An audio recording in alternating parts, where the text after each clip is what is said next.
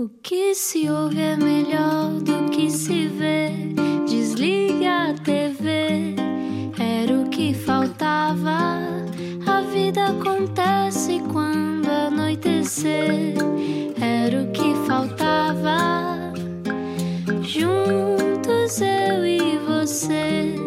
Boa viagem com a Rádio Comercial. Olá, boa sexta-feira. Bom fim de semana. Então, Como é que está? sobreviveu este dia, esta semana. Está calor, está frio, nem sempre bem o que é que é de fazer. E no outro dia claro. vim de gabardina e calções. Olha, este fim de semana promete também. Podemos aproveitar bem o solinho. É? Vais, Estiveste a olhar para as temperaturas. Estive a olhar para as temperaturas, meu amigo. Onde eu vou estar, vão estar 30 graus. Onde é que vais estar? Que é para as pessoas te perseguirem? Não Not a chance. Ok. Algures no Alentejo. Ela é muito perseguida. Bom, bem-vinda à Rádio Comercial. Entretanto, era o que faltava, tem um novo horário. Ana? 8 às 9. Ah, ok. Vi-te vi-te a escrever e pensei agora que ela vai começar o livro dela. Bom, boa viagem com a Rádio Comercial. Quem é que está cá hoje? Explica-nos como se eu tivesse acordado de um coma. Não o conhecemos, mas parece-nos, um, ter muito sentido de humor e dois, não ter papas na língua. O que também pode ser confundido com outras coisas. Ana Garcia Martins é a pipoca mais doce, blogger, influencer, mas também humorista de stand-up comedy, escritora, comentadora na TV e mãe. E se a filha se transforma numa planta? Já lhe explicamos tudo. Ah, um poço a dizer que gosta de um verniz pode esgotar remessas de no 232 ou não fosse o blog A Pipoca Mais Doce, um dos blogs portugueses mais visitados de sempre. Há uns anos somava 12 milhões de visitas. Isto foi em 2016, não sei como é que estão as coisas agora, aos anos explica. Uma revolução para Ana Margarida, nativa do Príncipe Real. Ela para a mão na cabeça. Uma mulher que chegou a ser jornalista na capital e na revista Time Out, desde aí já foi várias coisas. Mas quem é a Ana Garcia Martins? Em 2020 é o terror dos concorrentes do Big Brother. Resta saber se nos vai morder durante esta entrevista. Descubra depois do play. Bem-vinda, também a maior fã de sempre da Avenida Q. Obrigada. Ana Martins, Ana Garcia Martins, Ana Martins, Ana Garcia Martins. É. Homónimas. Bem-vinda. Ah, Muito obrigada. Fui a vossa trigésima nona. Pior, não, fui pior que isso, convidada. Não, do, não. do centésimo, Exato. qualquer coisa. Estou Mas é, as coisas acontecem, não sei se és já, assim. já não temos ninguém, tem que vir ela. Pronto, Não, não, não. venha. Não acreditas que os encontros têm hora marcada? Acho que sim. E Não, nós não convidámos tantos, mas tu foste de férias no teu retiro, porque é longe de. Mas também não foi assim há tanto Pois não, pois não. tempo. Mas tu- também tivemos de férias nós, portanto temos aqui alguma desculpa. Bom, Bom, bem-vinda, Ana. Muito obrigada. Uh, neste momento, uma das mulheres mais simultaneamente adoradas e odiadas da televisão portuguesa. A Cristina Ferreira estava a precisar de um break, portanto, agora tu também já tens aqui, Exatamente. já tens aqui espaço. Olha, uh, bem-vinda. Um, é verdade isto que fazias um post e esgotavas vernizes, esgotavas tudo aquilo em que tocavas? Não sei qual é a vossa fonte. Quem é que vos disse isso? Houve uma altura, mentiram. houve uma altura em que se dizia, já foi há muito tempo, acho que há 10 anos, em que o teu blog era muito, muito influente, que tu conseguias esgotar coisas Ah, nas era- lojas. Era jovem, viçosa, agora já. Agora já não. não, isto agora decaiu muito. Não, não sei. Há muitas marcas que dão, que dão esse feedback. Continua a ser o meu trabalho principal, continua a ser esse, o de ter parcerias, desenvolver parcerias com. Influenciar. Influenciar. Hum, e há muitas marcas que dão esse feedback, de facto, quando se publica alguma coisa, um produto, seja ele qual for, que. eh, Quase naquela lógica de mimetização, as pessoas veem e é mais fácil quererem Uhum. uma coisa que veem noutras do que, do que propriamente irem à procura. E portanto acabam por se deixar influenciar, apesar de eu achar que o termo influencers tem uma carga muito negativa e muito aliada de facto ao, ao incentivo ao consumo. Hum, Consumir é mau. Consumir não é mau, consumir desmesuradamente, hum, acho, que- acho que sim. Porque é para preencher um vazio que está dentro de lá deles, não é? Sim, a- acho que sim. Mas Eu às vezes gosto de preencher esse vazio na Zara, não me importa. Eu também. sou Quem feliz. não, não é? Sou feliz, há aquele vazio, olha, uns sapatos tão bonitos, uma camisola tão fofinha e aquele, por, por um momento, aqueles 5, 10 minutos em que o vazio fica, ah, pronto, um bocadinho preenchido, também não vai mal ao mundo por causa Pois não. disso. Claro que Talvez não. depois terapia, não é? Mas, mas se calhar, se calhar, se calhar os Depois, sapatos também pode ser. numa. Segunda, Pode ser a sim, caminho numa do- segunda- do psicólogo. Sim, exatamente, a caminho do psicólogo. Ora, mas, mas esta, esta tua capacidade de gerar negócio. ah, isto quando tu começaste o blog, começa mais ou menos em 2004, era uma coisa que tu esperavas que tivesse esse, essa capacidade de gerar dinheiro? Não, de todo, de todo. Em 2004, mal havia blogs em Portugal, era impensável, hum, enfim, prever que 17 anos depois, quando no meu caso seria hum, não só para já que o blog ainda, ainda existiria, como seria a minha profissão, como seria efetivamente possível pagar contas através de, de um blog. Hoje em dia já não estou tanto no blog, o blog até está assim meio ao abandono. Estou muito, as pessoas migraram também, nasceram outras plataformas hum, e as pessoas acho que já não têm grande paciência para ler, não é? É tudo muito instantâneo, as pessoas querem tudo muito mastigado, portanto, neste momento sinto que migrou tudo para o Instagram e é, e é lá que eu me movo mais e a minha atividade profissional também se centra mais lá, mas nunca na vida achei que fosse possível eh, fazer disto um modo de vida. Nunca, nunca. E Nem tu- foi criado com esse objetivo de todo. E tu que escreves tão bem, não te dói na alma o facto das pessoas já não terem tempo nem paciência para lerem, porque tu escreves muito bem, tens muito sentido de humor e ao fim e ao cabo tens que fazer mensagens muito mais incisivas, muito mais. eh, Sim, tento fazer esse exercício de ser mais. eh, dizer o que quer dizer em menos caracteres, não é? Porque há essa limitação no, no Instagram, não sei quantos são, mas. hum, Não são os suficientes. São, são, não, não são, não são, depois obrigam-nos a sair. Agora continua nos comentários, já Sim, ninguém vai aos continua nos comentários. é uma esquece. chatice, eu Quando chegas ao continuar aos comentários, já ninguém, já ninguém está a ler. Um, e sim, sinto, sinto pena, porque, porque de facto o que eu gosto realmente de fazer é, é escrever, e eu tirei jornalismo. Porque não era porque quisesse fazer investigação, andar atrás de grandes notícias, era porque de todas as profissões que eu achei ah, que podia ter, aquela era a que me permitia estar mais perto da, hum, da escrita. E portanto sinto alguma pena que, que, de facto já não haja muito essa. Acho que as pessoas já não têm pachorra para ler eh, para grandes testamentos e para grandes teorias, seja sobre o que for. E quando estagiaste na Antena 1 e na Antena 3 há 20 anos ou mais, talvez, tu hum, pensaste alguma vez que ias fazer rádio como profissão? Era o que eu queria. Eu, quando, quando acabei o curso, podíamos escolher onde é que queríamos estagiar e eu escolhi, escolhi rádio. Um, e já estava a estagiar na rádio, na Antena 1 barra Antena 3, quando surgiu um outro estágio num jornal na capital, que já não, que já não existe. Eu não tive nada a ver com o fim daquilo. Um, e estava a fazer os dois estágios em simultâneo, estava de manhã na rádio e à tarde no jornal. E, e houve uma, uma proposta para ficar no, no jornal e eu queria trabalhar, portanto agarrei essa oportunidade e a rádio acabou por ficar, eh, ficou, ficou para trás. Eh, mas era realmente o que eu sempre me, imi- me imaginei a fazer, apesar de gostar muito de, de escrever. Hum, Mas assim foi, houve aquela oportunidade e pensei, ok, tenho aqui uma possibilidade de ficar já empregada aos 20 e poucos anos. E, hum, e pronto, e o meu caminho depois ficou sempre ligado à escrita e nunca mais voltei à rádio. E- mas achas que serias uma boa jornalista? Porque tu tens eh, comentários tão mordazes que hum, eu não sei se tu conseguirias co- aquela coisa da imparcialidade Desligar. e de temos de ouvir os dois lados da questão. Eu, eu, pelo menos, eu, eu percebi rapidamente quando estava na faculdade, tipo, epá. Adoro a profissão, é a mais nobre, uma das mais nobres que, que eu conheço. N- não por acaso terei vinculada a um também, a um, um jornalista, mas hum, não consigo não tomar lados de alguma maneira. Ah, tu nunca sentiste Sim, isso? eu, eu sou muito opinativa, portanto não ia conseguir estar, eh, estar a moderar um debate, por exemplo, sem dizer, "Ah, desculpa mas eu não concordo nada com o que você está a dizer, vai ser uma estúpida do que você está a dizer e a despedida logo, portanto, sim, mas nunca, nunca senti mesmo essa. ehm, o que eu gostava mesmo propósito. de fazer, e que é que- para já fui, fui para a capital e fui para a secção de cultura, que me permitia ser um bocadinho mais, mais criativa, eh, e depois fui para, para a secção de sociedade, onde fazia grande reportagem, que era uma coisa que lá está, permitia-me contar histórias, mais do que ter que. hum, Debater ali temas muito prementes ou o que fosse, não, fazia. Era o que eu gostava de fazer mesmo, enquanto jornalista, era isso que eu gostava de, eh, de fazer. Portanto, estava no sítio certo, mas depois o jornal fechou e olha, tive que ir dedicar-me a outras coisas. Oh, Ana Garcia Martins, pipoca mais doce. Entretanto, hoje a tua vida eh, é também vivida com um alter ego. Ou seja, quando é que o alter ego começou a existir demasiado? Porque pipoca mais doce, a partir do. Tu tens de resto uma, uma frase no nosso espetáculo, eh, não é bem pipoca mais doce nós dizemos. eh, é outra coisa, o bloco tem outro nome, da Paula Porca. Mas tem esta coisa na vida que, que é: eh, tu, tu de repente há uma, criaste uma entidade que, é, que está fora de ti, que é um alter ego, que as pessoas reconhecem. Como é que foi esse sítio de o jornalista tem que desaparecer? De repente tens um alter ego maior que tu. Como é que geriste essa coisa do de repente insuflou, as pessoas começavam-te a seguir e a, a ouvir aquilo que tu dizias? Como é que isso foi? Porque isso é um dos primeiros grandes fenómenos da internet em Portugal, não é? Nós estamos aqui a sim. diminuir as coisas. Eu, eu Tens essa criei noção? o, eu, portanto, eu terminei o curso em 2013 e, comece- e criei o blog em 2004. Eh, e foi precisamente por ter chegado a um jornal e perceber, ok, eu gosto muito de escrever, mas as coisas sobre as quais eu gosto de escrever e Uhum. o registro que eu gosto de escrever, que era com humor, com sarcasmo, uma coisa um bocadinho mais, mais corrosiva e disruptiva, não tem espaço num, num jornal. Portanto, os blogs estavam, estavam mesmo a aparecer naquela altura e pensei, "Olha, isto é espetacular, para eu divagar sobre todos os temas que, que me apetece. É um espaço meu onde posso escrever Uhum. sobre, sobre o que quero. E estamos a falar de uma altura em que não havia redes sociais, não havia Instagram, não havia Facebook, não havia nada, portanto aquilo passou foi muito no passa-palavra, começou a ser lido pelos meus amigos próximos que foram falando do blog a outros amigos e amigos de amigos, e foi assim que o blog foi. hum, Foi crescendo.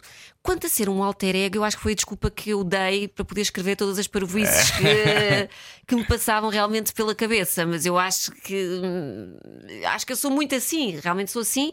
Na vida real, obviamente, tem que ser mais, mais contida por uma questão de Mais polida. Civismo e para não ser internada, eventualmente, não, enfim, é, é aquela barreira. Sabemos, ok, se calhar não posso ter isto porque já entramos só no campo da loucura.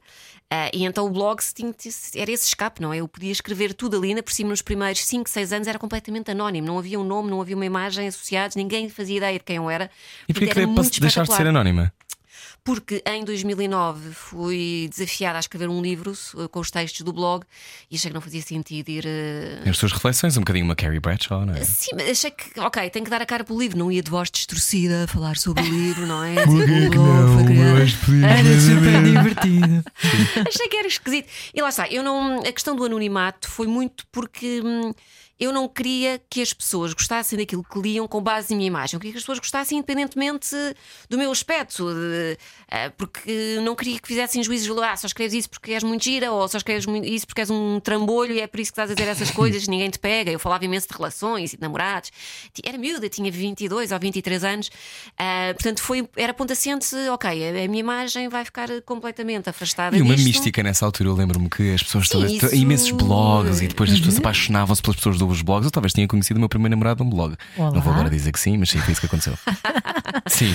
Era quase como o meu, o meu pipi, mas a versão pronto, mais, mais sim. eh, pobrezinha.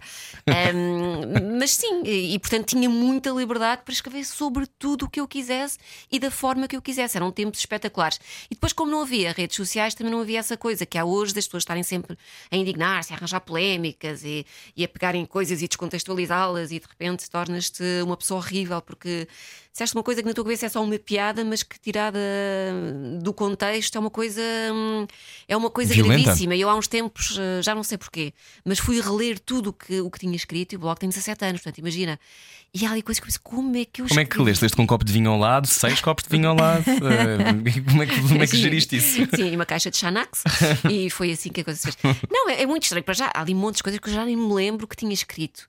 E depois pensar, eu escrevi isto há 17 anos, hoje era completamente impossível. Eu era chacinada, não é?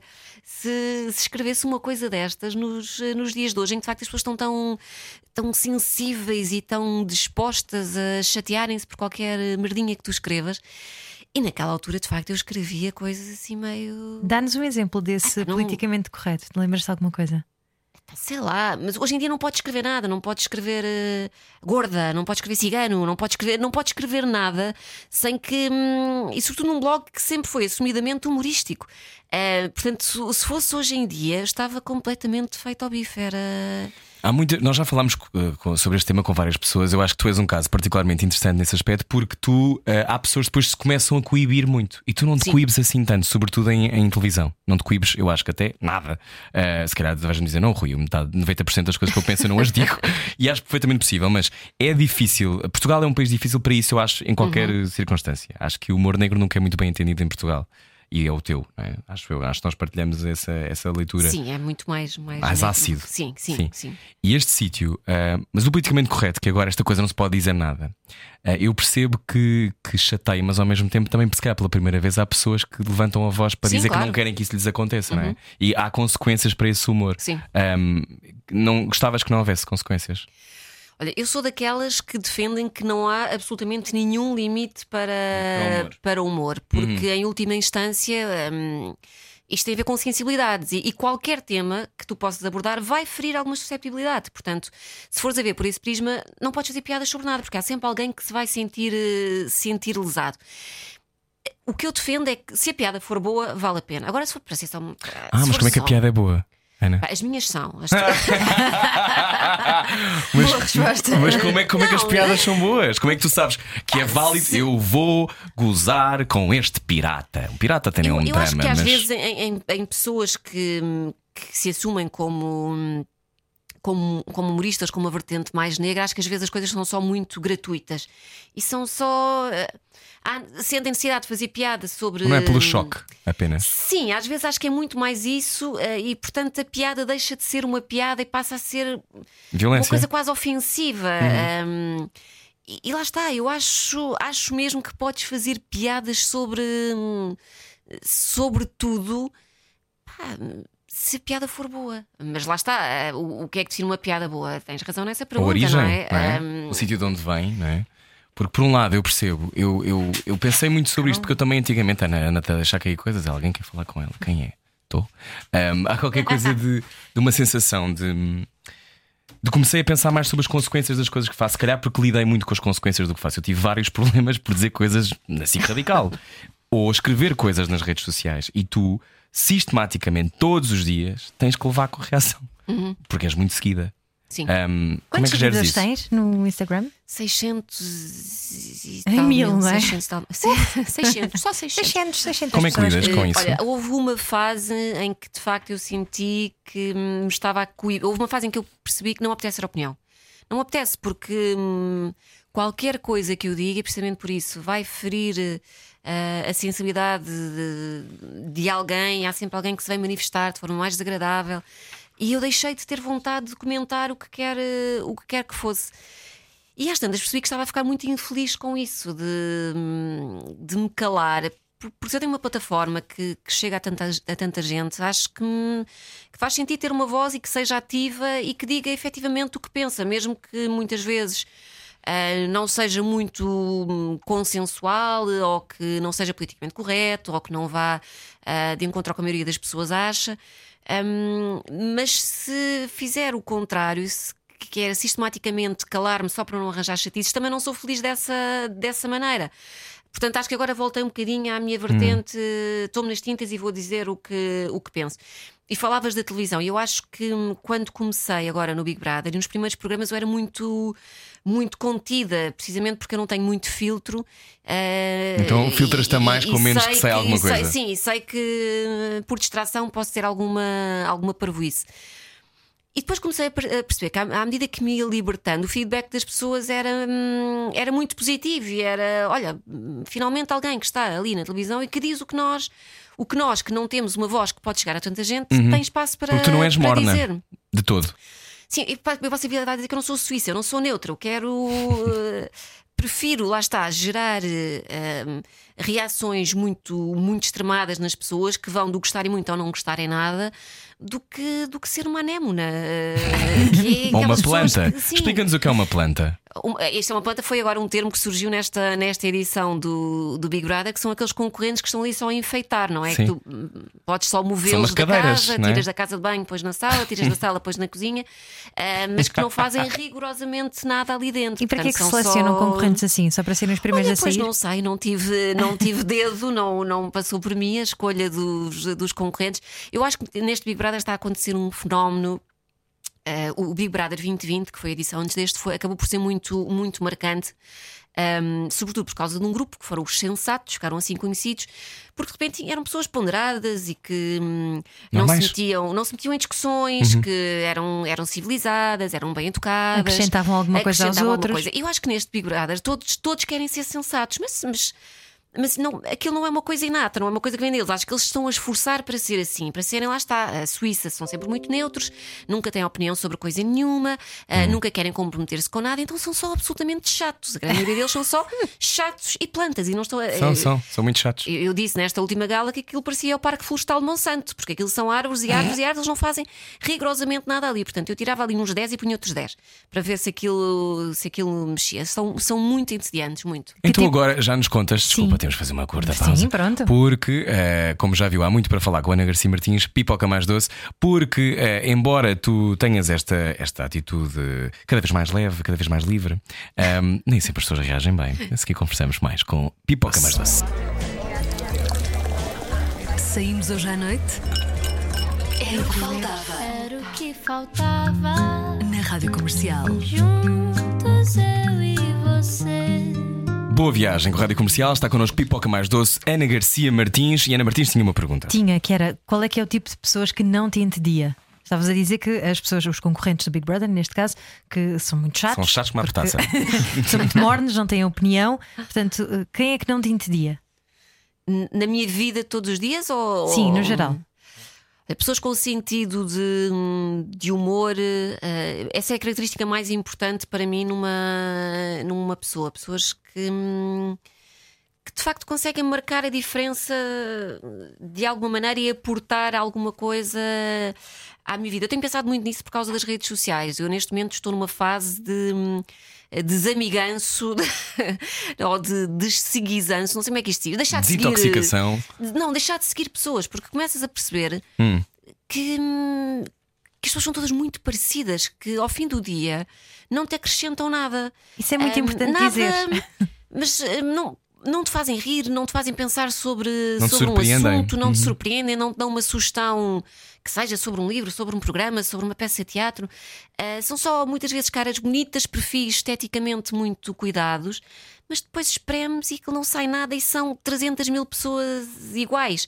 Portanto, estou muito nessa fase de. Agora obriguei-me de cada vez que eu entro no Instagram, e eu entro no Instagram muitas vezes por dia, tenho que deixar de seguir tipo 5 ou 6 ou seis contas que. Que eu sigo muitas vezes, nem sei porquê. Há muitas pessoas que eu penso, nem sei quem são estas pessoas, nem sei porque é que, porque é que as sigo. Portanto, estou nesta fase. Se não me acrescentam, então vão andar. É Tem um sido boca- muito interessante este exercício. És um bocadinho o novo algoritmo do Facebook, não é? E do, e do Instagram, ao fim e Criei, ao cabo. criei o meu algoritmo, criei o meu próprio Isso não algoritmo. será perigoso para nós acharmos que toda a gente pensa da mesma maneira que nós? Estou eu a lançar-te a pergunta. eh, Criar uma, bolas uma, para uma echo chamber, uma câmara de eco, que é um dos problemas, eh, supostamente, quem segue determinada ideologia política, não é? Que só siga as mesmas pessoas, só fala das mesmas coisas, só leio as mesmas coisas, não sou confrontado com outras realidades. Não, lá está. Eu, eu quero, eu não estou a dizer que quero seguir pessoas que sejam exatamente iguais a mim e que pensem exatamente da mesma maneira. Queres atirar pessoas que te atrapalham, que Eu- não dizem, não acrescentam eu nada. quero é pessoas ah, Ricas. ricas, não é? Que, hum, que ao final do dia pensam: olha, siga este perfil, sim senhor, esta pessoa. É que, é que há algumas que eu olho e penso: eu sigo esta pessoa para aí há um ano. O que é que eu aprendi com esta pessoa? O que é que ela acrescentou à minha vida? O que é que ela fez, eh, fez por mim? E acho que se tens uma rede social, hum, também tens um bocadinho essa, essa missão e essa responsabilidade. Eu não estou a dizer, quer dizer, eh, parece eu que a minha conta é tudo altamente intelectual e que só falo de Dostoiévski para cima. Não é verdade, mas, mas também tento que não seja só uma enorme montra de futilidades. Vou tentando dosear, eh, dosear as coisas e lá está. Ah, ok, estou a falar de- de- desta camisola que comprei na Zara, mas cá à noite vou falar do, do, do livro que li, que eu acho que é interessante partilhar eh, com as pessoas e depois tento ter sempre o lado do humor. Ahm, eu acho que pelo menos isso as pessoas. E tenho muito esse feedback. As pessoas dizem: Olha, pá, estava a ter um dia de merda e fui ao teu Instagram e já me ri com qualquer coisa que tu escreveste. Portanto, mais não seja por isso, mas a maioria das pessoas não, não me faz rir, esboçar um sorriso sequer. São todas muito. São tudo cópias umas. Gostavas umas de ter nascido noutro outras. país, pipoca mais doce. Não, sou muito feliz por ter nascido em Portugal. Gosto És. muito de viver, eh, viver Porque aqui. há menos diferença, não é? Há menos diferença. Se fizesse um país muito maior, à partida haveria mais diferença. Sim, é verdade, mas, hum, mas eu acho que esta, esta semelhança que há nas redes sociais é quase uma coisa de, eh, de moda, não é? Tu veres que há uma receita que funciona e de repente toda Uhum. a gente tenta, tenta reproduzir a mesma, a mesma Uhum. receita. E achaste que tinhas uma data de inspiração? Como blogger e como. Olha, nunca, nunca pensei online. nisso. Quando dizia há pouco que não fazia ideia que 17 anos depois ainda teria presença digital, é mesmo, é mesmo verdade. Mas também nunca disse: olha, o blog estou a criá-lo agora e vai durar 5, 10, 15 anos.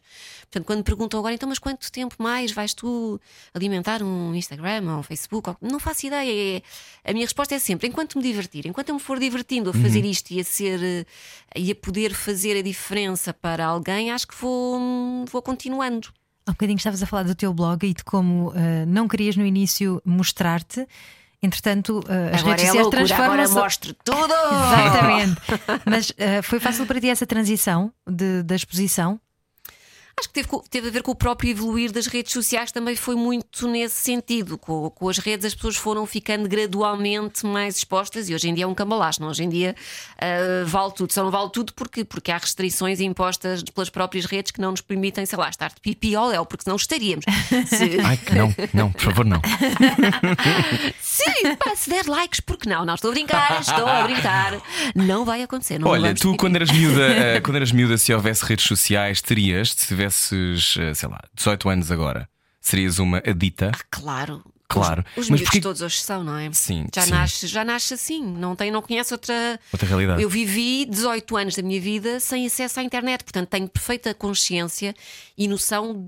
Portanto, é quase como se houvesse uma vida antes e uma vida depois. Eu cresci sem telemóvel, o meu primeiro telemóvel entrou na minha vida aos, aos 18 anos, portanto, Uhum. cresci sem internet, sem telemóvel, sem redes sociais, sem nada disso. Tive Não uma- tinhas Mirk?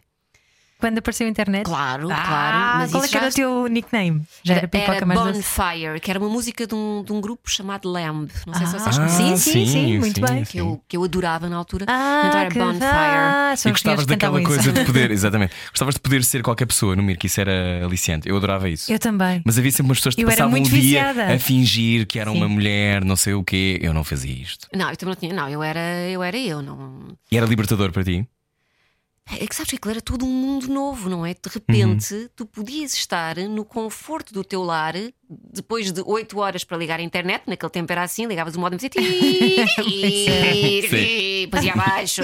Depois os meus pais chateavam porque aquilo para estares ligar na internet aquilo ocupava o telefone. Pois era, não podiam falar ao telefone, pois era. E as contas E as telefónicas? contas telefónicas, coisas que os miúdos hoje em dia pais. nem, nem Claro. sonham, não é? Que nós passávamos para poder aceder à internet.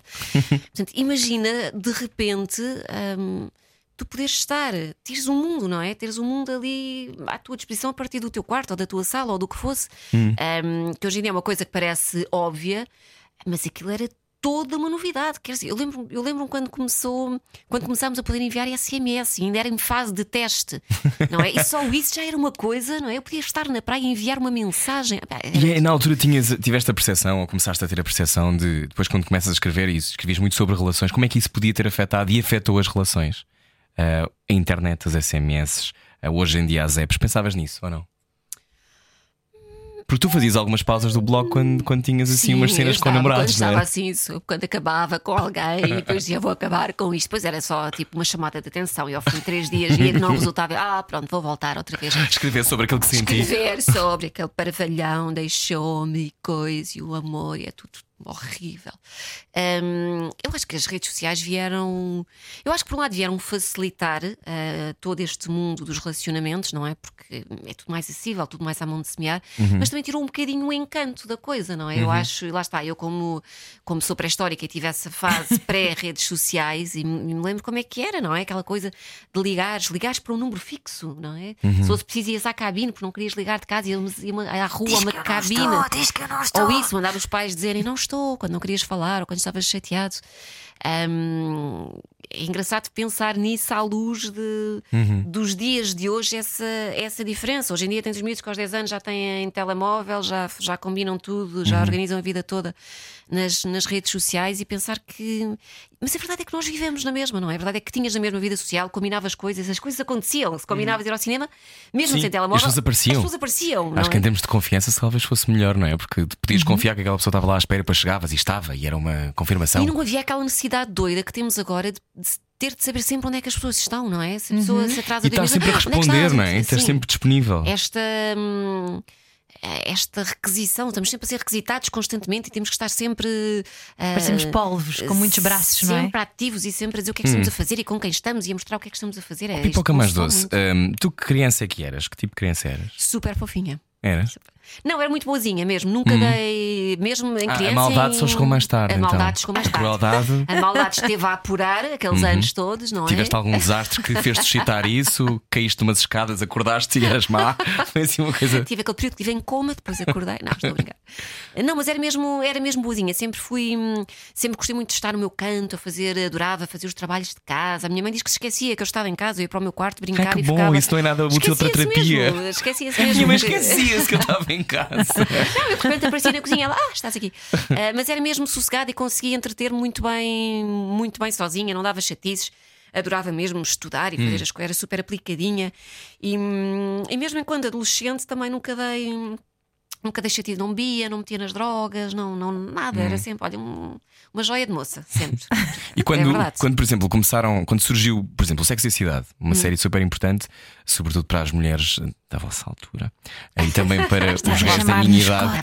Não, não, a minha mãe ficava super contente porque, porque eu via o Sexo e a Cidade. A minha mãe dizia: Estou muito contente por ser que a tua educação sexual está a ser feita por alguém. E eu disse: Oh, mãe, se está, Se está. É isso e os sapatos. Mas eh, essa, essa geração de as mulheres começarem a falar sobre dos seus relacionamentos, tudo isso também, as revistas femininas, isso era uma coisa, era uma coisa que te estimulava também. Eu li as- imensa ragaza. Pois. Aprendi E a muito, ragazza? aprendi muito com a ragaza. Eu, eu acho que tenho. Querias tenho ser um bocadinho um- uma Carrie ou não? Não, eu acho que as pessoas é que fizeram esse, esse paralelismo, porque era uma miúda que, que mora num. Pronto, quer dizer, eu morava em Lisboa, ela em Nova Iorque. Pronto, logo aí, logo aí já havia alguma diferença.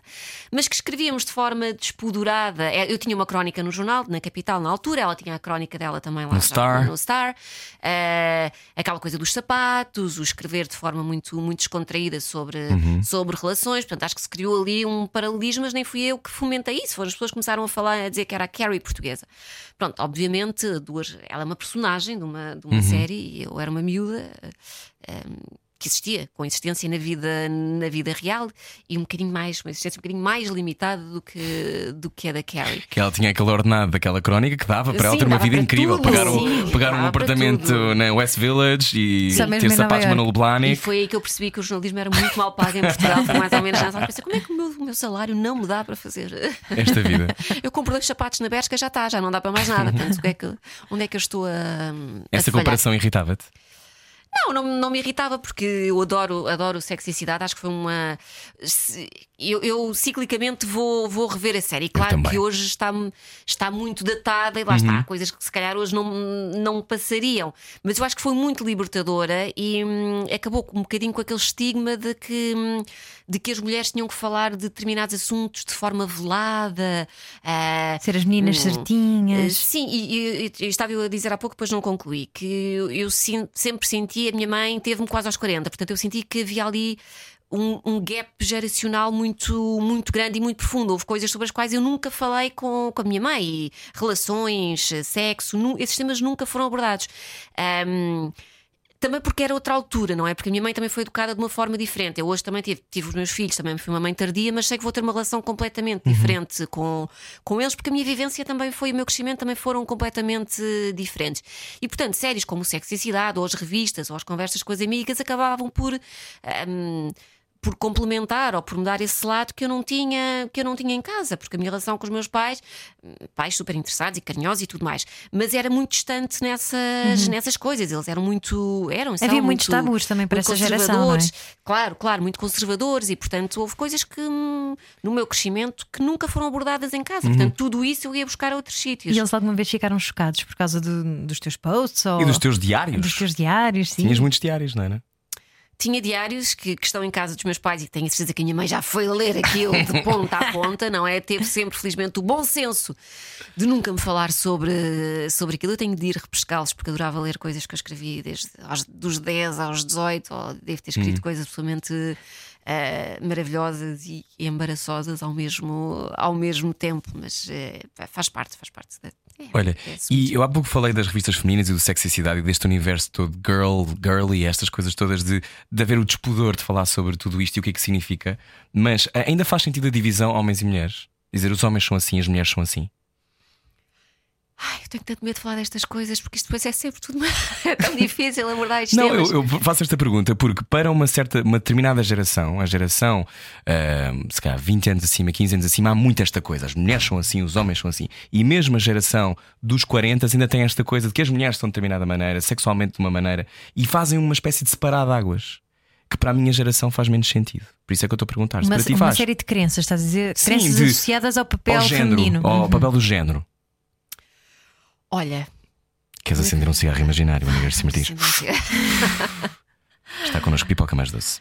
Eu acho, eu acho que caminhamos para, para isso, para que essas diferenças se vão esbatendo cada vez, hum, cada vez mais. Agora, não acho que já estejamos. hum, eh, infelizmente que já estejamos exatamente no mesmo, no mesmo patamar e que as coisas já sejam exatamente iguais para homens e para mulheres e vês isso numa, numa data de coisas, desde, enfim, desde das questões salariais, em que nós continuamos a ser muito mais eh, prejudicadas, eh, mesmo a questão, a questão sexual, como é que as mulheres são vistas e como é que os homens continuam a ser vistos.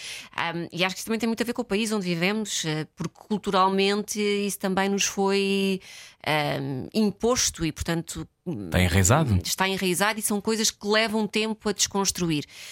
Um, eu acho que, que as coisas vão sendo progressivamente mais fáceis eh, acho também nos cabe a nós. eh, que somos pais fazer esse, eh, esse caminho com, com os nossos filhos e portanto eu quero acreditar que quando a minha filha tiver for adulta hum, de facto as coisas já serão muito mais ainda mais equilibradas do, do que são hoje mas acho que faz acho que faz sentido continuar a falar de coisas como como feminismo e exigência de direitos iguais A minha pergunta não e- era, eu como obvi- obviamente que sim. O que eu estou a perguntar é: há, um, há um determinado, uma determinada secção, eh, por exemplo, a, a ideia da revista feminina que fala sobre determinados temas que só as mulheres percebem daquela maneira, aquela coisa quase sectária. Mas também tens revistas masculinas, não é? Sem dúvida, eu também acho isso estúpido. Para mim, para mim as revistas são para todos. Mas isso é porque eu sou um unicórnio. Estou a perguntar se, se faz sentido que, que isso ainda exista, essa divisão. Se calhar ainda tem de existir, é isso. de haver eh, não, sei acho que em última Não, há instância temas de homens e temas de mulheres, no fundo, esta é a pergunta. Não, há temas que interessam mais a umas pessoas do que, Pessoas. Uhum. do que a outras. Hum, eu se calhar não vou comprar uma revista de Sobre carros, inglesas. Uhum. mas é porque não é um tema que me interessa. Para mim, um carro é uma coisa que tem de andar. Desde que ande, tudo o resto me é perfeitamente indiferente. Hum. Portanto, hum, hum, não, Não. sei. Olha, Falaste, não falaste dos teus filhos. Sim. Que idade têm os teus filhos? Então, ela tem, a Benedita tem dois e o Mateus tem sete. São pequenos? E a Falam mais, alto? nova, a mais nova é terrível, não é? A mais nova é terrível. É como a minha. é terrível. Estava muito mal habituada porque o Mateus era um paz de alma, era um santo. E depois veio ela e ela é um, é um pequeno demónio. Portanto, ela sai à mãe. Não, não, porque eu era uma joia de miúda, como já vos disse aqui. Pois é, eu era verdade. super calminha, ela esquece. E, esquece. e como, como é que, que sempre quiseste ser mãe? Ou não? Não, não, durante muito tempo achei que não ia sequer ser mãe.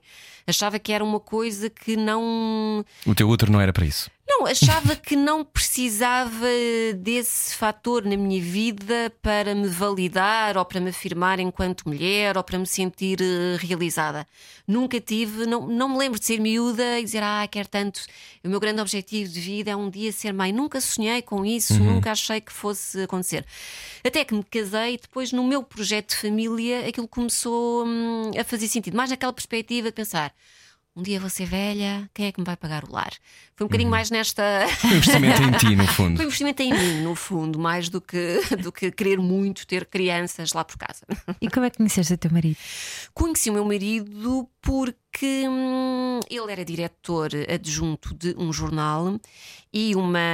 Eles andavam à procura de cronistas e uma amiga hum, que trabalhava comigo perguntou-lhe: Olha lá, já viste o blog da miúda?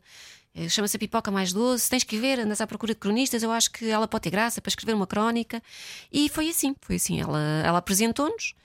Hum, para a cama com o patrão. não, não, não. Estou a hum, brincar, desculpa. nós, conhe só- nós conhecemos-nos e só começámos a namorar ao fim. Ficámos ali um largo período sem. Não tem mal nenhum. Sem Olha que nós aqui na rádio somos todos a favor disso. Não interessa como é que sobes na vida desde que subas. Isso é que é importante. Hum, não, tivemos uma relação.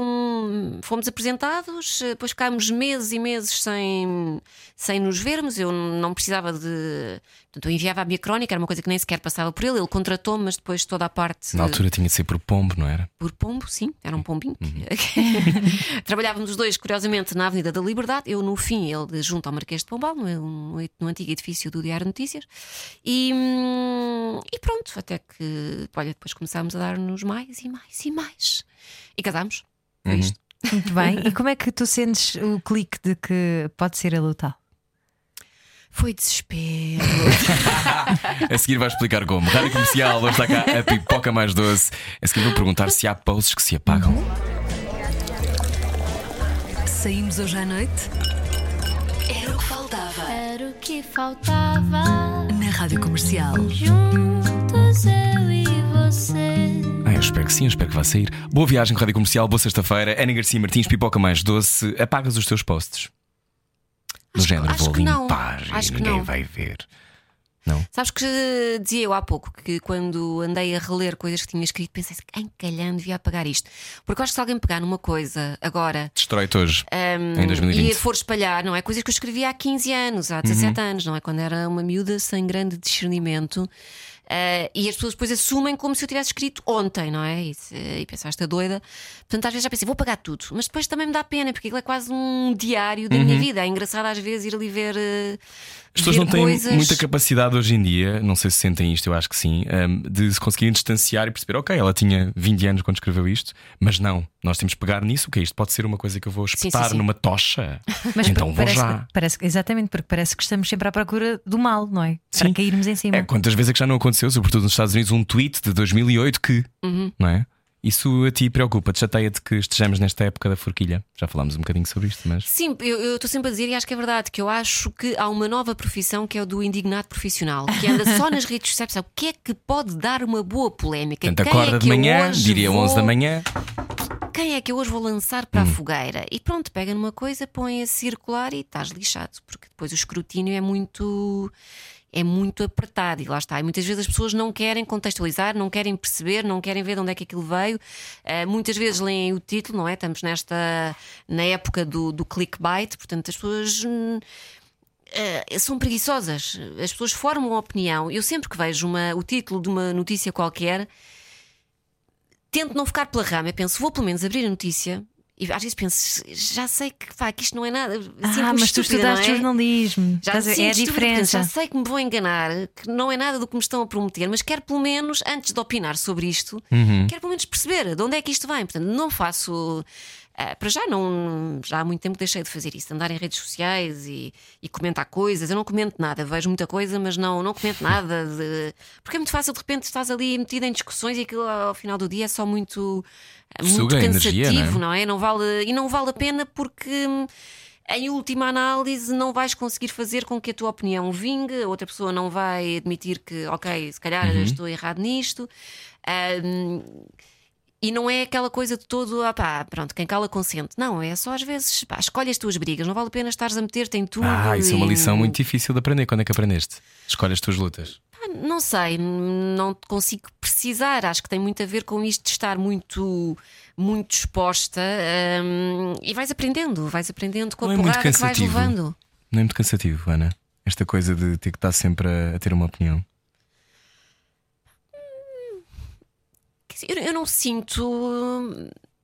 Eu acho que vais aprendendo a proteger-te também e vais percebendo o que é que não vale a pena estares ali a. hum, Engagé.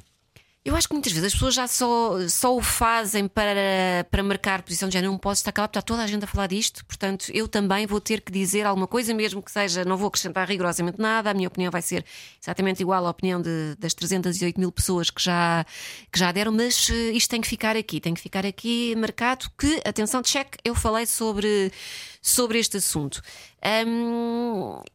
Isso é uma expressão inglesa ótima que é a sinalização da virtude, que é eu também estou, eu também sou Sim, bonzinho, eu sim, também, eu também, sim. eu também estou aqui. Mas porquê que há essa necessidade de te, de te chamares a atenção para ti, de te mostrares e de teres que estar presente? E eu digo isto enquanto pessoa que está sempre ausente. Sim. mas porquê Ela que. criou o Instagram agora, ela é uma dessas pessoas. Eu sou uma hoje, dessas criaste pessoas. no Instagram hoje. Sim, não, mas para aí há dois ou três meses, sim. E, e não, não tenho essa apetência também. E não, não critico quem a tem. Acho que quem a tem deve fazê-lo, porque eh, falo muito bem, muito melhor do que eu alguma vez farei. Mas eh, há muito essa necessidade, sim, de ir lá só pôr um comentário no género de: olha, estou aqui, lembrem-se de mim, lembrem-se de mim. Ah, será que Acho que as pessoas querem todas ser vistas, não é? Acho que é uma coisa mais. mais Sim, tem a ver com uma visibilidade que muitas vezes a maior parte de nós não teve em criança, isto já sou eu a entrar no meu, no meu consultório, mas há uma coisa qualquer de- da Sim, falta Freud. de visibilidade que todos, que todos eu acho que a maior parte das pessoas têm e que de repente consegue pela primeira vez. E, e tu, mais do que se cada vez nós, tiveste a noção dessa percepção de como de repente não há palco, passa a haver um Uhum. palco, que é um palco onde tu ditas as regras. Que é também diferente de que fazer parte do mainstream, por isso não sei como é que está a ser para ti, de repente estar na TVI, Uhum. que é no mainstream as regras são diferentes e não são sempre as tuas. Isto para ti, este, não sei se pensas sobre isto. Eu acho que as pessoas, mais do que quererem ser vistas, querem ser validadas, não é? E querem que, lá está, eu vou escrever isto porque vai ficar bem no meu perfil eu ter aqui esta, esta opinião sobre um tema fraturante. E, e às vezes tu até conheces as pessoas e pensas, tu não és isso, tu estás a dizer isso só porque. E lá está depois as cópias uns dos outros que tu é dizias há para, pouco. Para angariar aqui mais um. Para angariar simpatia, para angariar um- uns likes, para formares uma opinião, ah, para que formem uma opinião sobre ti ah, positiva. E pensas, hum, e há- acho que há muita coisa, este- muito esta coisa do ativismo, quase, não é? De. hum, ah, às, vezes, porque às vezes é um bocadinho bacoco, às vezes é. É só isso, é, não é Achas mais vazio? do que. Acho, acho. Às vezes acho que mais não é do que. hum, Olhem para mim, eu sou bonzinho. Olhem para mim, eu falo, atenção que eu falei sobre, sobre este assunto. Pronto, já está. Fiz, eh, qual é o próximo? Qual é a próxima coisa sobre a qual temos de falar? O que é que está a acontecer hoje que temos todos de fazer? Tu vês isso quando. Quando morre alguém, toda a gente tem muita necessidade de se manifestar sobre essa. Isto deixa-me muito desconfortável este tema porque eu concordo em ou- absoluto. Que é, eu uma vez cruzei com aquela Sim, pessoa numa pastelaria, Sim, é tipo. rip. não é? E- Mas, mas de alguma não. maneira também a intenção pode ser até muito boa, não é? De prestar uma homenagem. Não, eu acho que há, há pessoas que te querem prestar uma homenagem. Por exemplo, os meios de comunicação social fazem isso frequentemente, não é? E muitas pessoas vão Uhum. Nós lá fazemos comentar. isso muitas Nós fazemos vezes. isso, a rádio comercial faz isso. Mas isso é uma coisa. Eu acho que depois outra coisa é quando tu vês que essa pessoa que tu segues. hum, Todas as semanas tem três mortes diferentes, há alguma coisa aqui que não se está a passar. E há pessoas assim, que nós conhecemos de resto. Mas há pessoas que adoram isto de, de escrever estas coisas, estas homenagens. Porquê que achas? É também cavalgar ali o, o- também essa. É, acho que há ali um aproveitamento. alegria. Acho que há ali um aproveitamento. Isto acontece muito quando, quando é, por exemplo, um escritor e tu pensas, tu nunca leste um livro na vida, porquê, que- porquê, porquê agora é esta, todo este pesar? Eu, Porque- eu e o Nietzsche, nós temos esta relação antiga. Está tipo, ah, está só calado. Olha, pipoca mais doce. A seguir quer saber o que é que andas a ler e também a quem é que farias um roast. Mas isso fica para o podcast Era o que faltava. Ai, um roast, usamos termos estrangeiros do Então humor. ela faz um roast. Pois faz. Ela faz isso. É, vai assar alguém. A Rádio Comercial com Ana Garcia Martins, a pipoca mais doce. Pode ouvir a conversa inteira em radiocomercial.ol.pt. Boa viagem. A seguir, a Ana Isabela Roja. Tu vens connosco, não vens, Ana? Pois, claro. Ai, eu, não sou eu, é a outra outra Ana. Ana. Não, olha, tudo bem, responde por mim. Não. Vou, também não tenho mais nada para fazer, portanto vamos embora. É a seguir. Beijinho. Saímos hoje à noite? Era o que faltava. Era o que faltava. Na Rádio Comercial. Juntos, O quê? eu e você. É a Tainá. É a Tainá, canta. canta isto. Bom, bem-vindo à Rádio Comercial. Se só chegou agora, acho estranho que está a ouvir o podcast. Onde é que esteve? Não percebo. Exclusivo online. É isto, exclusivo online. Bem-vindo. Uh, depois dê-nos feedback, que é uma coisa que as pessoas escrevem nos e-mails que me dá alguma vontade. Mas nós damos feedback. Do quê? Do que é que vocês estão a falar? Ana Garcia Martins, uh, há pouco tempo apresentaste um roast, mais do que um, já fizeste um ou dois, não foi? Apresentar só apresentei uma, já participei em vários. Um. Um, apresentaste um. Mas esta coisa do roast para ti é um campo de batalha extremamente igual? O que é que tu sentes em Para relação mim- para mim é Explica uma- o que é, não é? Explica o que é. Há muita gente que não sabe o que é um Para mim roast. é uma quinta-feira, normal. mas- então, um roast é um, é um género humorístico em que, traduzindo de uma forma muito, muito livre e muito literal, é assar outra pessoa, é queimar outra pessoa. Portanto, há um convidado, mas isto até é visto como uma espécie de, de homenagem. Homenagem. Não parece, mas é visto como uma espécie de homenagem. Portanto, há um convidado, a personagem central, e vários outros convidados satélite, e a ideia é que toda a gente diga mal do convidado e, e entre si também. Portanto, entre os convidados também é arrasarem uns com os outros verbalmente, é o vale tudo, não é? Que ele vais lá para dar e levar porrada verbal. Ah, e eu adoro, eu adoro, porque é uma coisa que eu faço muito no meu. que eu já faço, não é? Já é uma coisa que eu pratico. Ah, e eu adoro. É, sinto-me hum, sinto-me muito confortável que, hum, que me convidem para insultar pessoas, sabes? É uma coisa que, que me sai, sinto que me sai naturalmente. Então o truque para viver com leveza é rirmos de nós próprios. Sim, eh, as pessoas perguntam sempre: ah, mas não ficam todos chateados uns com os outros? É que vocês dizem mesmo coisas muito, muito ofensivas, muito pesadas. Não há nada que me possam dizer em contexto de, de um roast que eu, que eu leve a mal. E quando, mesmo quando perguntam, porque perguntamos sempre por uma questão de decência, há temas que não. Porque há pessoas que não querem, olha, pode, ser tudo, mas não falem do meu marido, ou dos meus filhos, ou, Ou de leucemia. ou de leucemia, ou, do- ou de um caso que, qualquer que tenha acontecido na minha vida. Hum, eu digo sempre: não, não há nenhum tema, porque lá está, eu assumo aquilo como piadas e são piadas fortes, e na verdade, entre piadas vais dizendo algumas, algumas verdades também, mas eu sinto-me muito confortável eh, naquele, naquele registro. Adoro, adoro. E alguma que tenhas, desculpa, alguma Muito que tenhas levado para casa e tenhas ficado a pensar, pá, será que pões-te em causa de alguma maneira? Não, não, o Vitor Espadinha, por exemplo, chamou-me vaca. eh, portanto, a ver, foi uma coisa, uma coisa suave, não é? E porque, isto, horror. isto porque Mas o- vindo dele é quase um elogio. Porque o roast, o roast foi no campo pequeno e, portanto, eu chamei, eu apresentei. Ele, quando chegou ao, ao, ao, ao sítio onde eu estava, ao microfone, ele disse: Hum, cheira a vaca. Portanto, a vaca, a vaca era eu. Portanto, portanto estão a ver o nível, eh, o nível da coisa.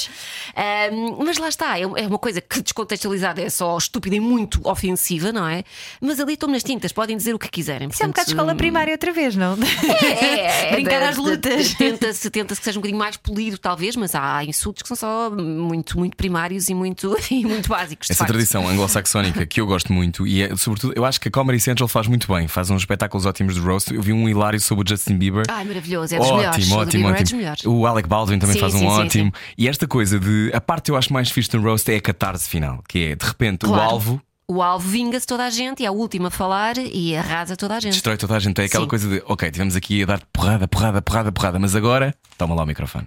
Isso é giro, isso é essa coisa de gostas de que dê a volta. Para ti, também achas fixe? Sim, lá está, adoro. Não me importa nada que me, que me insultem se forem com, com piadas realmente boas, mais do que só me chamarem vaca, pronto.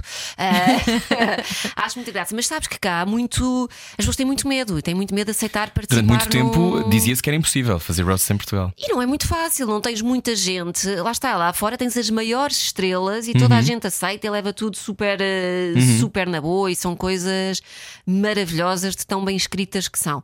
Cá as pessoas acham, ah, eu vou só ser, vou só ser enxovalhado, não estou para isso. Acho, as pessoas têm um, têm um ego um bocadinho exacerbado. Pensam, não, não, não estou para ir ali só para, para me humilharem. Vêem isto efetivamente como uma humilhação, mais como uma coisa que pode ser divertida e seres capaz de brincar contigo mesmo. Acho que não há nada que prove tão bem que tu estás, estás bem contigo com aquilo que has, de- que és, do que deixares que pá, uma pessoa que mal te conhece diga as maiores barbaridades sobre, sobre ti. Portanto, ahm, acho que as pessoas têm que ser um bocadinho mais descontraídas com isso. E nos teus espetáculos de stand-up comedy, tu já tiveste uma série deles, não é? Andas aí pelo país até, te- andaste em digressão e tudo. Como é que tu te preparas para os teus espetáculos? Escreves tudo? Sai-te de improviso alguma coisa? Sim, eu, eu escrevo, eu acho que só faz sentido se eu escrever para, hum, para mim, porque depois sou eu que vou ter que verbalizar essas coisas. Portanto, eh, tenho uma pessoa que, que me ajuda, porque eu acho que conseguiu perceber o meu, o meu registro, e então às vezes partilhamos um bocadinho ali o exercício da, eh, da escrita. Ele faz: Olha, fizeste a piada, acho que pode ser boa, acho que pode ser boa para ti, Hum, mas tento que escrever eu a grande maioria das coisas que que faço, no, que faço para, para stand-up comedy, só assim é que me faz sentido. E, e eu gosto muito porque é um bocadinho como voltar às origens do blog, porque ali é assumidamente humor. Quem vai, quem vai assistir sabe que são piadas, sabe que eu não penso realmente daquela maneira sobre, sobre determinados assuntos, sabe que aquilo é feito com, com um fim. Eh, muito simples, que é fazer as pessoas, as pessoas rirem. Portanto, não há essa coisa das pessoas ficarem ofendidinhas ou, ou dizerem: Olha, desculpa lá, mas acho que estás a ser um bocadinho abusiva neste, neste tema, ou preconceituosa, ou o que quer que seja. Quem vai ali sabe ao que vai. Portanto, ali tenho liberdade quase total para dizer. Como se quase, fosse uma peça de quase teatro. Uhum. total. Também não é à vontadinha, não é? Sei que há coisas que não posso não posso fazer. Ahm, por exemplo, ah, o- espetáculo foi transmitido, a minha primeira tour, primeira e única até agora, ah, foi depois transmitida ahm, na televisão. E eu pedi para retirar algumas coisas, porque eu acho que uma coisa é o que o meu público vai ver e que me conhece e sabe, outra coisa é quem não me conhece de lado nenhum apanha com aquilo na televisão e pensa, esta mulher é só doida, não é? De repente estar.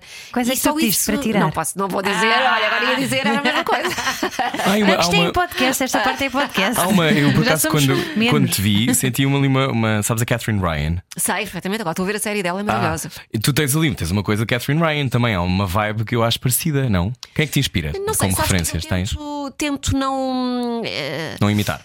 Não, porque é muito fácil haver uma. Ainda por cima, como há muito poucas mulheres a fazer, Uhum. eh, a fazer stand-up. Ela é ótima, ela tem muita Ela graça. tem muita, muita graça. Uhum. E então, sobretudo na altura em que estou com, assim, com mais espetáculos, tento não ver nada para não haver. eh, Porque às vezes, instintivamente, eh, quase andaste parecido, por isso, claro. pode haver. eh, ahm, pode haver colagens.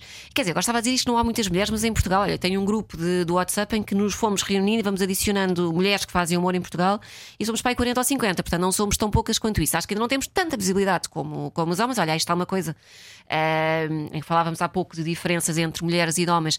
Eu acho que no humor isso ainda é, ainda é um bocadinho vincado.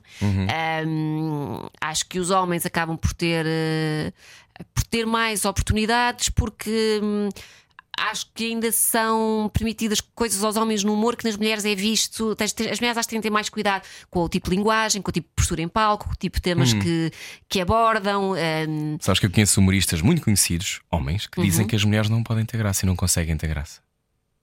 Dá vontade de levar com uma carreira cadeira, não é? Não é com uma, com uma carreira também, mas com uma cadeira. nomes, nomes. Não vou dizer nomes. agora, não vou, eu não estou no roast. Ainda Não, mas, mas havia há, há pessoas que eu, não, porque eu não consigo achar graça a mulheres. Eu ficava, o quê? Aqui há uns tempos Hã? havia o preconceito Como de assim? a mulher fica Humor é só humor, não é? engraçadinha, não é? Aquela coisa de ah, ela é só engraçadinha, está a armar-se engraçadinha. Sentiste isso alguma vez?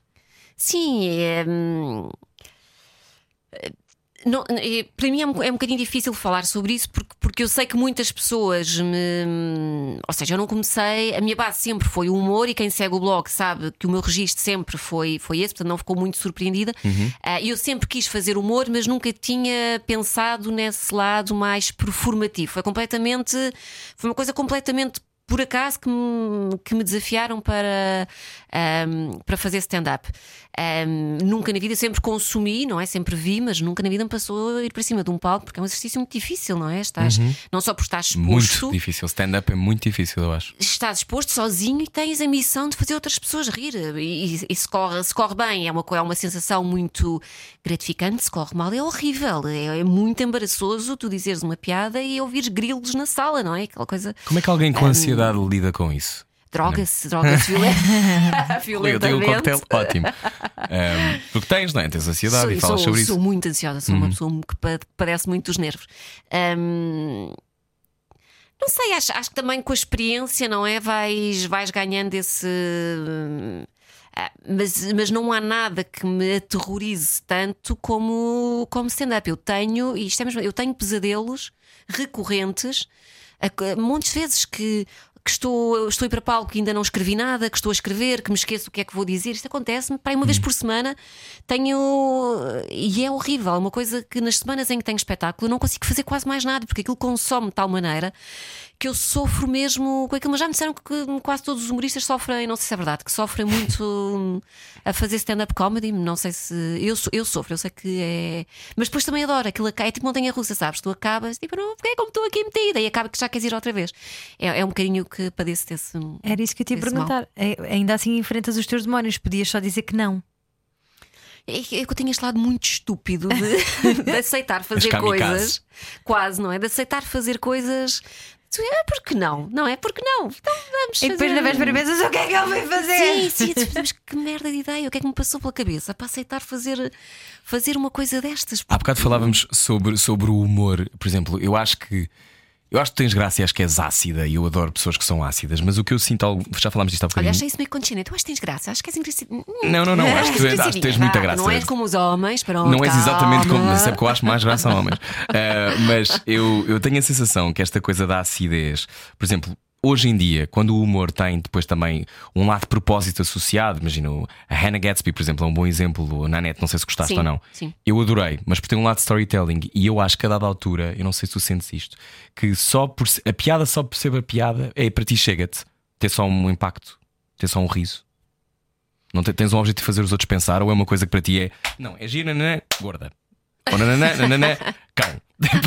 não percebes? Eh, Se, se para ti desse lado de deixar os outros a pensar na incongruência das coisas, para ti pode ser também um propósito.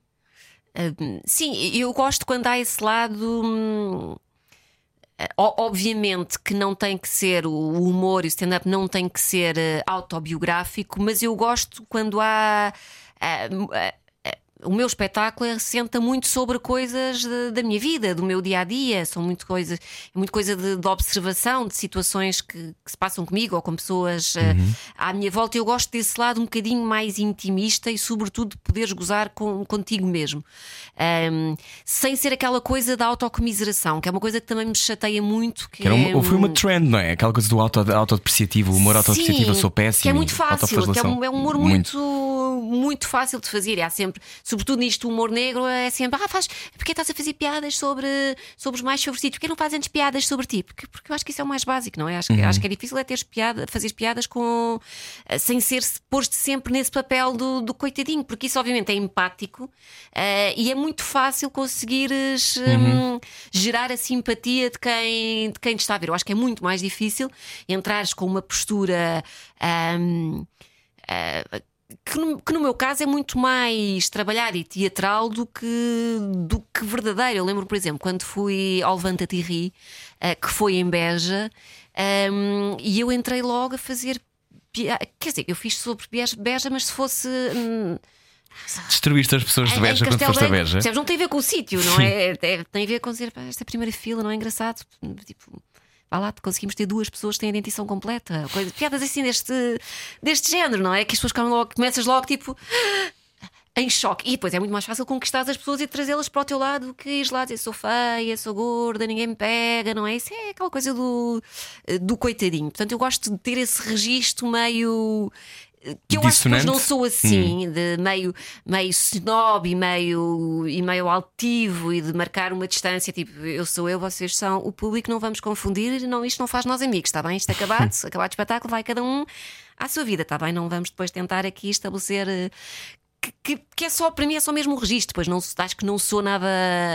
Mas as pessoas confundem assim- isso. Sim, as pessoas, as pessoas acho, que, acho que podem confundir. eh, eh, não conseguir dissociar eh, a, a personagem da, Persona de quem tu és. Uhum. da pessoa. Acho que obviamente corro, corro esse risco, mas gosto, hum, acho que tem mais a ver comigo esse, hum, essa, essa postura distante, meia, meia snob, meia petulante do que hum, a coisa fofinha e simpática. Acho que não. Não a Acho que não cola, acho que não cola. O que é que te comove, Ana Martins?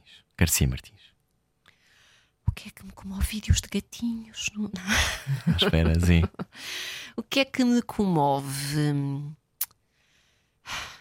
Eu sou, eu sou de difícil, eh, difícil Comoção. comoção. Acho, acho que. Olha, sou obviamente, desde que fui mãe, estou muito mais sensível a tudo o que em situações que. Não gostavas de crianças, não é? Não, não achavas muita graça. Continuo a não gostar. Eu gosto das minhas crianças. Eu gosto das minhas. E não é todos os dias. diga, não, não é, gosto muito de crianças. não é todos os dias. Não gosto deles da mesma forma o dia inteiro. Claro, não é? claro. Eh, Como há é que te ali- atreves? Há ali oscilações na forma Sim. como. Gosto muito deles quando vão dormir. Adoro. Ah, então eu percebo. Fofos. Também fico muito ansiosa com essa hora, normalmente, sim. É quando, eu, quando eu sinto os meus níveis de felicidade vão, vão subir, não é? Começamos a chegar às nove da noite e a mãe começa a ficar feliz. Uh!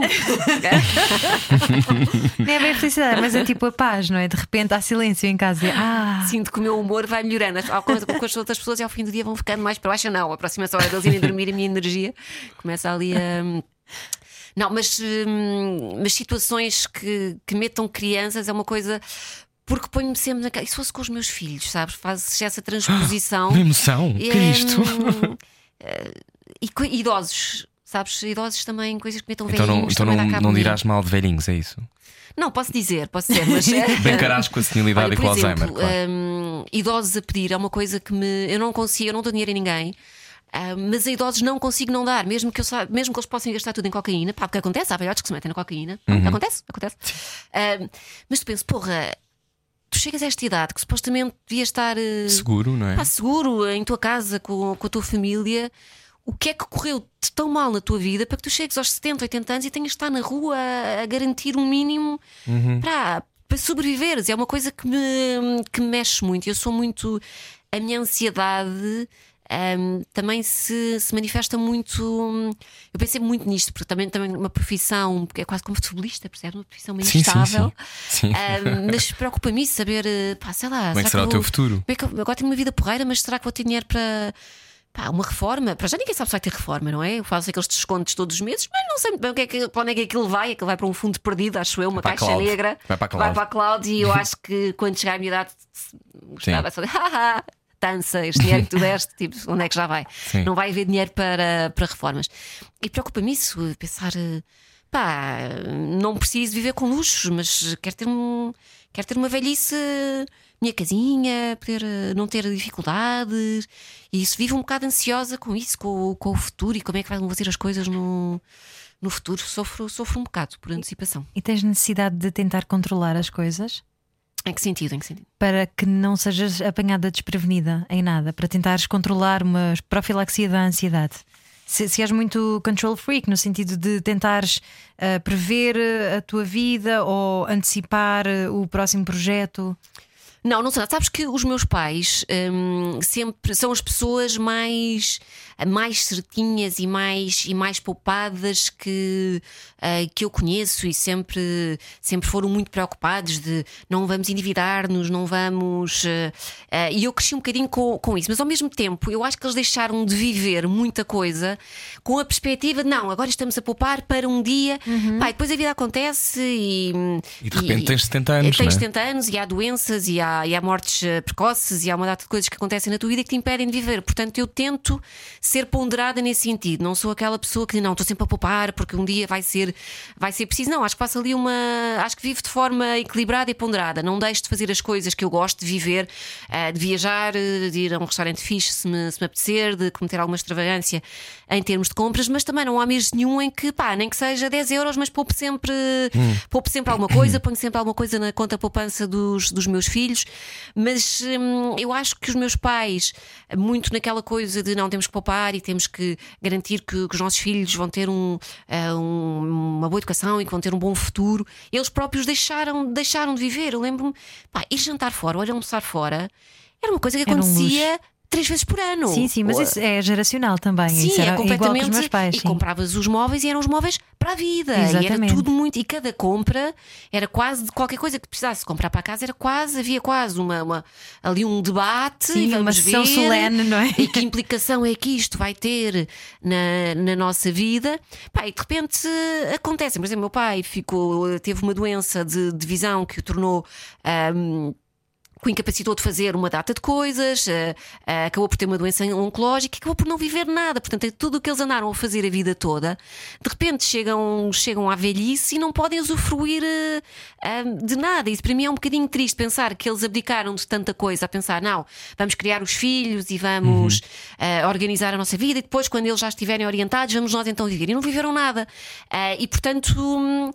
Eu, eu não sou irresponsável de todo, não sou, não sou mesmo, e sou muito ah, profilática, como tu, senti, tu dizias, no sentido, pá, eu não sei as voltas que a vida dá, eu não sei, eu não posso viver ah, sem saber como é que vai ser o mês seguinte, com a corda na garganta. Sou incapaz de viver ah, sem saber se, se vou conseguir pagar as contas no mês seguinte. Sou incapaz. E isto muito porque me foi incutido pelos, pelos meus pais. Tipo, não contraio créditos, não, pronto, tirando o crédito da habitação, porque Claro, pá, não há tenho, não tenho, infelizmente, dinheiro para pagar uma casa pronto.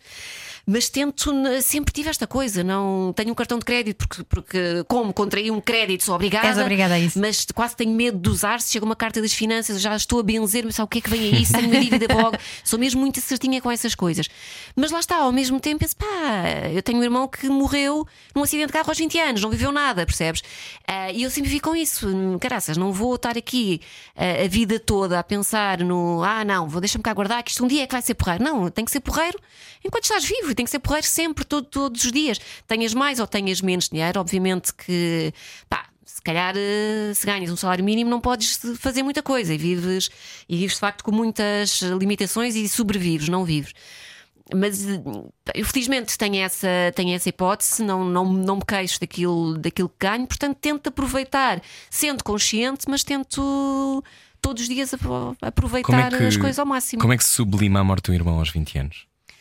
Como é que se dá a volta a Pá, eu tinha, ele tinha 22, na verdade, eu tinha, eu tinha 18 e eu acho que sempre reagi hum, a coisas que, que não podiam ser mudadas, a coisas que eram ah, finais ou acho que sempre reagi melhor a isso do que. hum, Do que a incerteza? do que a incerteza. Aquilo para mim era isto aconteceu, hum, não há nada que possa mudar esta realidade, portanto acho que sempre encarei isso.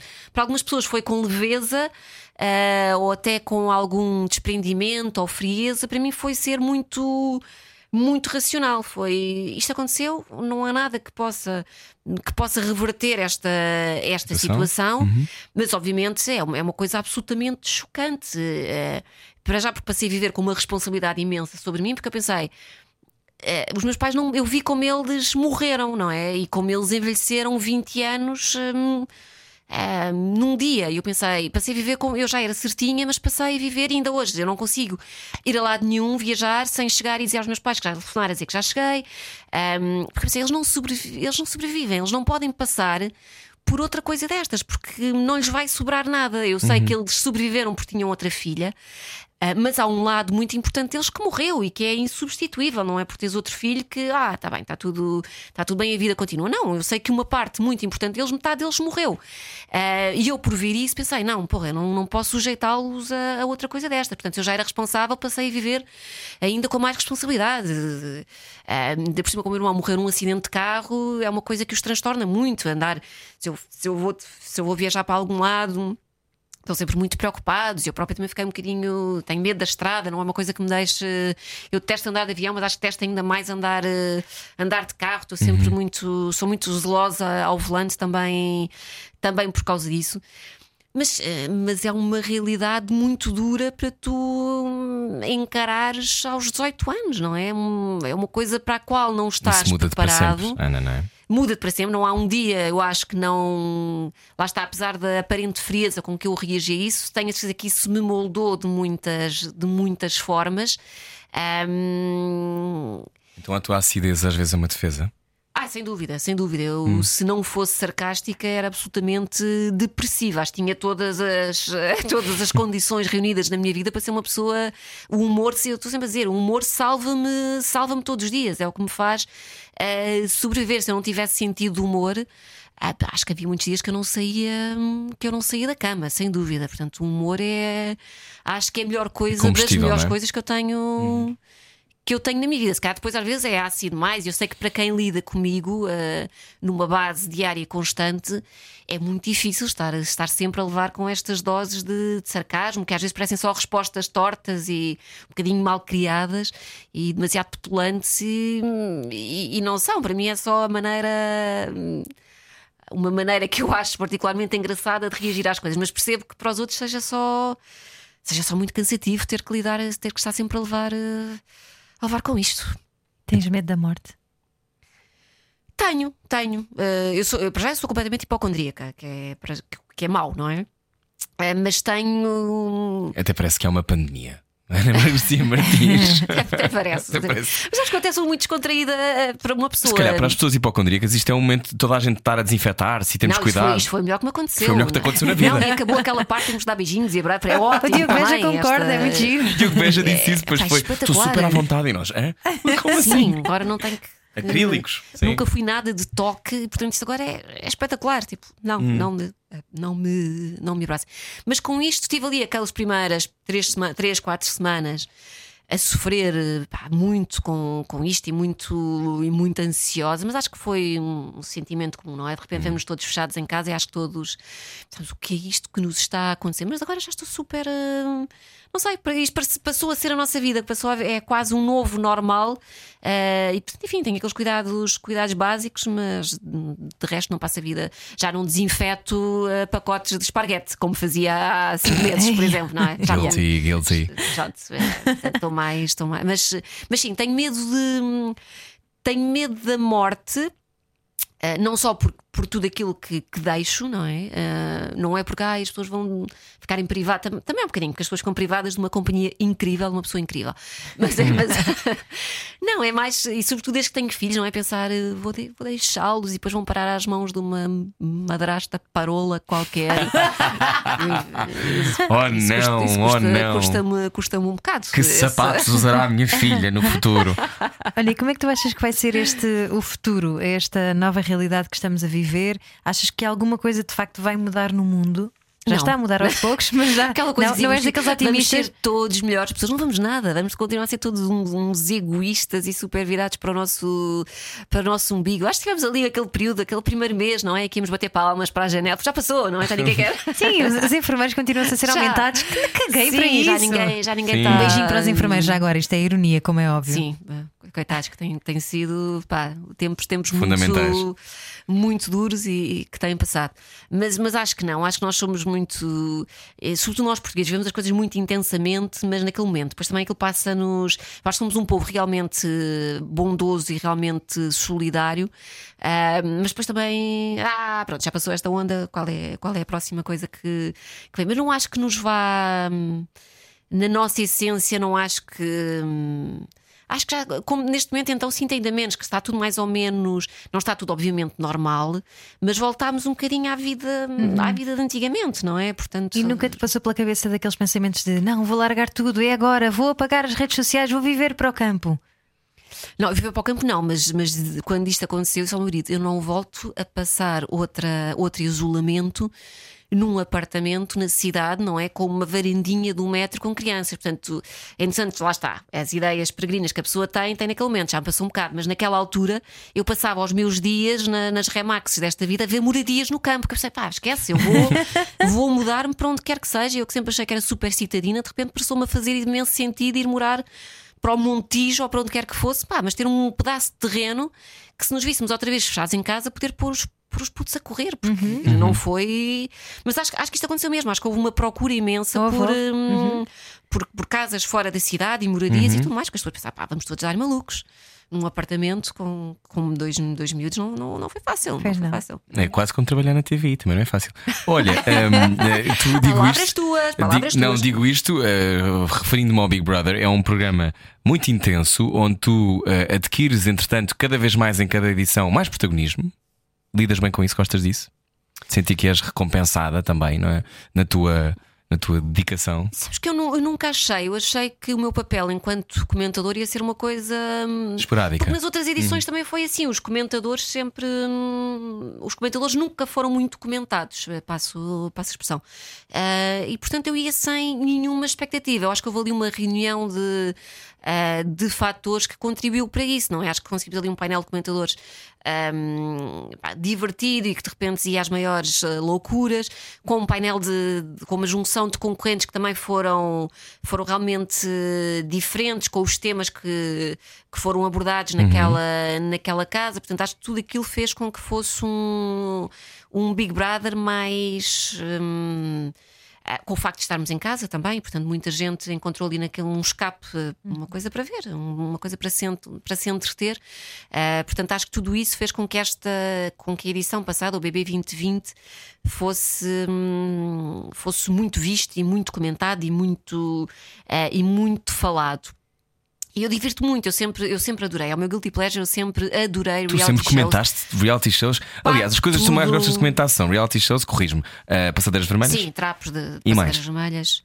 Acho que, acho que é isso. Acho que sou essencialmente vivo para isso. E as passadeiras Eh, vermelhas, elas depois ficam zangadas contigo. Ficam em Portugal então, que, que isto é um ovo e toda a gente se conhece. Depois vais à rua e cruzas-te com ela ali no Esquece, chiado. tive gente a deixar de falar comigo, A tive, tive gente a dizer, a mandar as fotografias e olha, já que se vais publicar, ao menos publica com esta foto, porque eu prefiro, juro-te, juro-te. Ah, que Isso nesta, é ótimo. Nesta eu fiquei, eu fiquei Ah, eu bem. aqui não estou com o braço gordo, Sim, achas sim, que podes sim. publicar esta? Ah, tenho pessoas que acham a maior das graças e que, e que até ficam contentes Há porque pensam que levam bem o que tu pensam, pá, se eu não estou, se eu não sou falada na, na crítica da pipoca, então é porque eu não, pá, não sou ninguém, falhei redondamente na minha vida. Portanto, estarem lá pelo bem ou pelo mal é uma coisa, Eu, uma eu- coisa eu acho isso hilário, porque é uma coisa que depois também foi replicada em vários países. Esta coisa de haver uma pessoa que está em casa, imagino, eu imagino-te, até podes estar montada para fazer isto, estás no teu pijama. sempre. Gosto deste vestido? Não.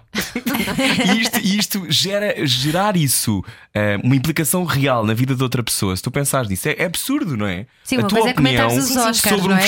Lá no, no fim do mundo. Não, mas sobre um vestido que tu dizes, ah, pá, isto é um bocado um Ferrero Rocher. Siga, para ti é só que isto. não é, não é um juízo de valor, não estou a avaliar nenhuma característica da, da pessoa, não estou a pôr em causa Não é moral, não é? a, a profissão dela, o talento dela. Não, estou a comentar trapos, é uma coisa que me diverte imenso e que Ma- não. Mas às vezes pode magoar, nunca te sentes eh, mal. Não te arrependes? Não, não me arrependo. Nunca te arrependes de nada de que te dizes no, no ar ou que escreves? Não. É isto que vai começar a sair nas notícias todas. nunca, nunca pensaste, olha, vou se calhar editar isto, isto está demais. Oh, Eu acho que também fui percebendo o que é que podia ou, onde é ou que não podias ir? podia ou não podia dizer. Portanto, hum, olha, lá está. Hoje em dia já não penso, epá, aquela, esse, esse- essa roupa é assim meio prostituzada. Já não podes dizer, não é? Porque já é Hum. ofensivo, porque depois vem o, o sindicato das prostitutas diz, mas calma, mas isto também não é nós, nem nós nos vestimos assim. Porque é que assumes que as prostitutas se vestem mal?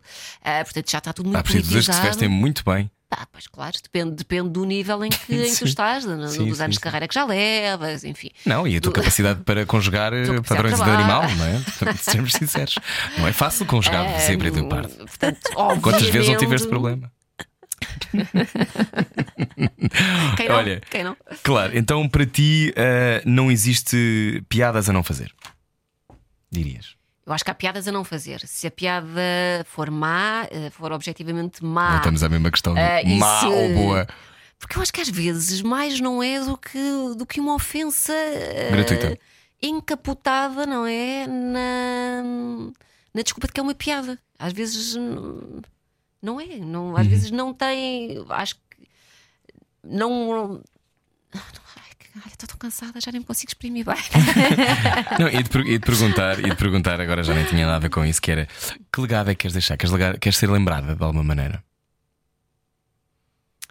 Ah, bem, pelos meus filhos, espero, pelo menos. É só isso, já que ser lembrada pelos meus filhos. Sim, acho, a- que, é- acho que é porreiro. A é? mãe que não arranjou uma casa no campo durante a pandemia. Sim. É aquela estúpida. Ah, ai, desculpem, estou a bater aqui no microfone. Hum, não sei, mas, mas às vezes penso. hum, Quem mais- guiria ao mais- teu enterro, ao teu funeral? Raquel teve cá e disse: Eu tenho medo que ninguém vá ao meu funeral. e eu disse: Não, eu irei, não é? Normalmente, vais morrer antes de mim. Sim, desculpa. Hum, mas às vezes penso, sobretudo com esta coisa do, do stand-up, se eles vão ter orgulho na mãe, pensar, porra, a minha mãe andou ah, pelo país todo a, a fazer uma coisa que, mesmo naquela altura, mesmo em, nos anos, no- em 2019, ainda não havia muitas mulheres a fazer. Será que eles vão achar, pá, minha mãe era uma porreirona? Ou vão achar que eu era só ridícula? Às vezes até tenho medo que eles pensem, pá, coitada, não tinha nenhuma noção. Vão ver o meu espetáculo pensar, coitada, era tão. Que pateta, não tinha noção nenhuma das parvoices. Vão ter aquela coisa, vão ter vergonha de dizer que são os filhos da pipoca, sabes? Tipo, vão esconder na, na escola ou quando forem mais velhos vão apagar o passado, o passado e vão renegar as suas origens. Não faço, não faço ideia, não. Mas, mas espero que eles olhem, olhem e pensem, pá, minha mãe de facto era fixe. Acho que é só isso que eu quero que eles pensem. Pá, minha mãe era, era uma fixe. Acho que é porreiro se pensarem nisso. Muito bem, olha, nós também achamos que tu és uma fixe. És Olha, uma fixe. obrigada, fico contente. Obrigada.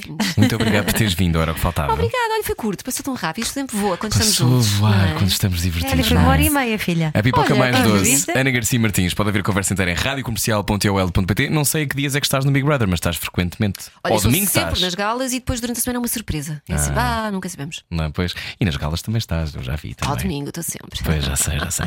Bom, boa viagem Rádio Comercial. Nós voltamos com mais conversas em breve. Beijinhos. Segunda-feira. Adeus. Era o que faltava. Com Rui Maria Pego e Ana Martins. Juntos eu e você. Na comercial.